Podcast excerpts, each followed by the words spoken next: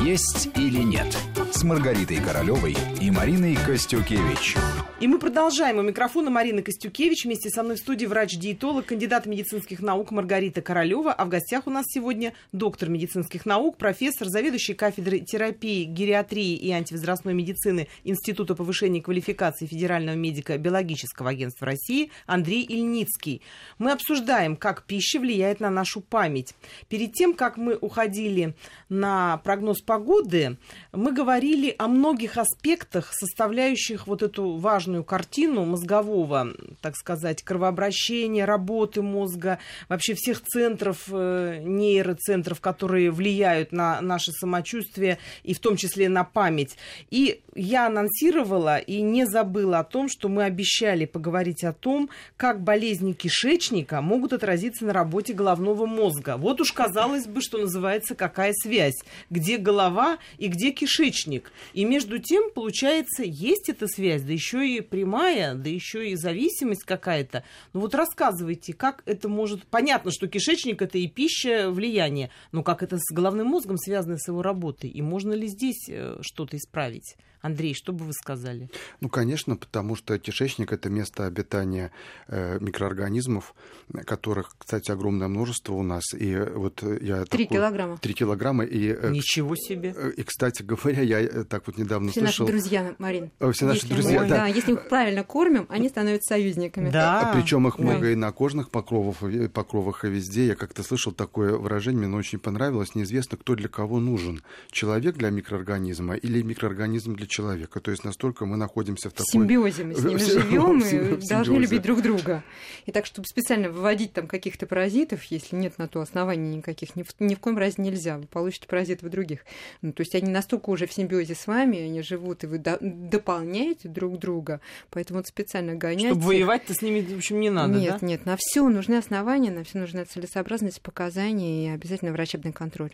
Маргарита, а ты улавливаешь связь кишечника и работы головного мозга? Непосредственно все от него и многое от него зависит. Именно в кишечнике формируются те самые нейротрансмиттеры, тот же серотонин. Нейротрансмиттеры, то есть из э, белков, которые поступают э, в наш организм, формируются а, в кишечнике. Поэтому наше настроение, уровень эмоциональный зависит от того, как работает наш кишечник, какова его микробиота.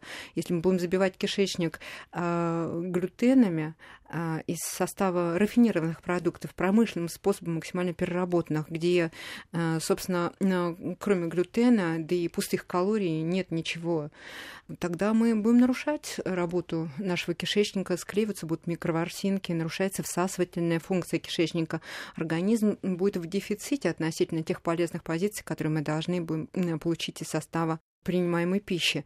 А в итоге воспалительные процессы на самом кишечнике, формируется а, разрушение а, слизистой, появляется синдром дырявого кишечника, и те эндогенные токсины, те, которые образуются в результате преобразования самих продуктов питания, они поступают в организм и, конечно, не могут не оказать своего негативного воздействия на наш мозг. А, кроме того, а, мозговая функция э, зависит э, и от того, нет ли у нас в рационе в большом количестве термофильных дрожжей, которые мы получаем из этого мягкого, пушистого э, хлеба, да и в других продуктах питания термофильные дрожжи тоже есть. А мицелии, термофильные дрожжи, искусственным путем созданные, они распространяют на все клетки нашего организма, они очень устойчивы даже к температуре 500 градусов. И они потихоньку-потихоньку нарушают целостность, опять-таки, кишечника слизистой а, и оказывают а, подавляющее действие на работу наших э, нейромедиаторов, приводят к депрессии а, и нарушают э, работу нашего мозга, приводят к снижению памяти. Не знаю, что это естественный отбор, и мы должны все-таки делать свой выбор для того, чтобы безупречно работал организм в целом и структура мозга а, либо просто необходимость вот в таких, в таких продуктах питания, которые мы должны потреблять в связи с отсутствием э, достойных. А, и а, что касается а, кишечника, конечно, как я уже сказала, всасывательная функция перерабатывающая во многом зависит от состояния микробиоты, микрофлоры кишечника. Поддерживается она за счет разнообразного питания и всех компонентов, которые привносятся в организм. Вымывать кишечную флору за счет, допустим, гидроколонотерапии, который э, часто Очень пропагандируют люди, многие, да, да, а, никогда не советую, это во вред, то есть пристеночную дружественную микрофлору вы это смыть-то сможете, но она такая, какой нет ни у кого другого, она как рисунок на пальчиках ваших, она ваша индивидуально, заселить какими-то универсальными формулами, такую формулами кишечную флору не получится. А, в краткосрочной перспективе, может быть, потом в течение жизни-то вы обретете опять-таки свою дружественную естественную, но не так скоро это может получиться.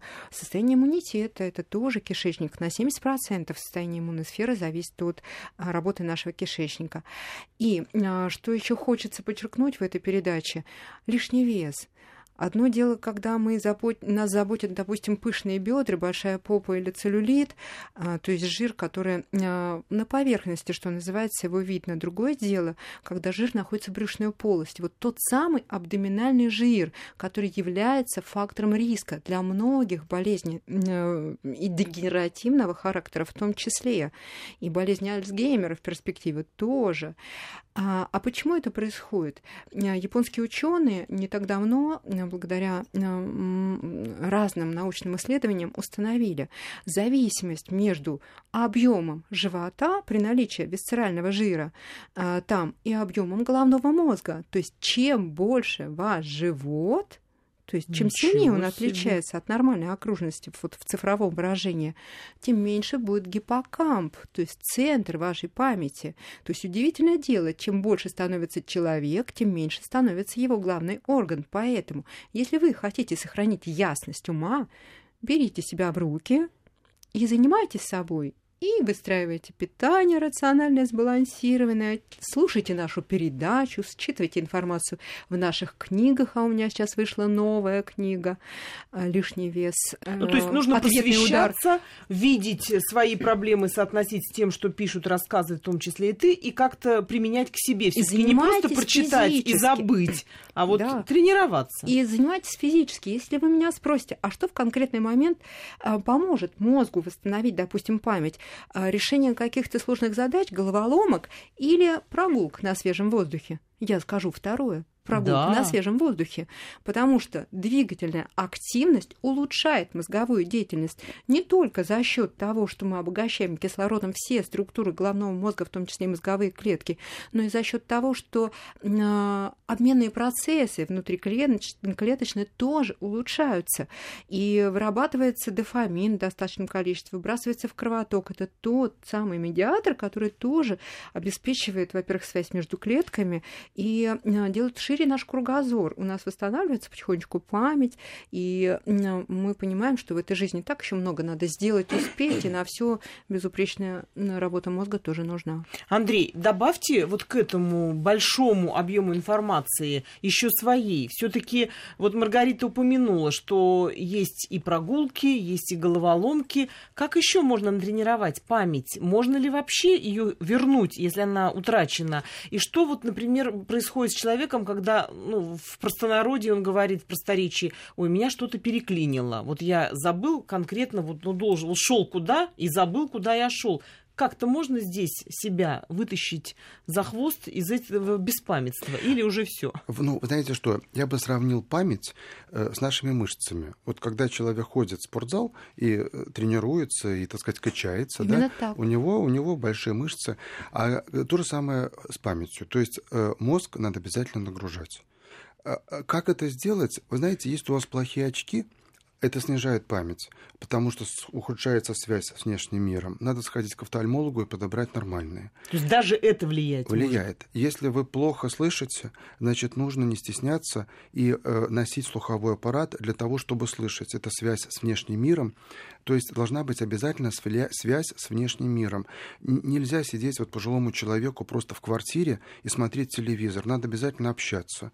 У нас в стране прекрасная система центров э, социального обслуживания населения населения прекрасная. Мы много с ними работаем, и там всевозможные кружки для пожилых людей, публичные мероприятия. Надо обязательно общаться. Общаться с младшим поколением, общаться с внуками, общаться с детьми. Если их нет, то общаться с ровесниками, используя различные формы. То есть обязательно нужно быть в обществе. Это первый э, принцип, очень важный принцип, э, который позволяет удержать память на хорошем уровне.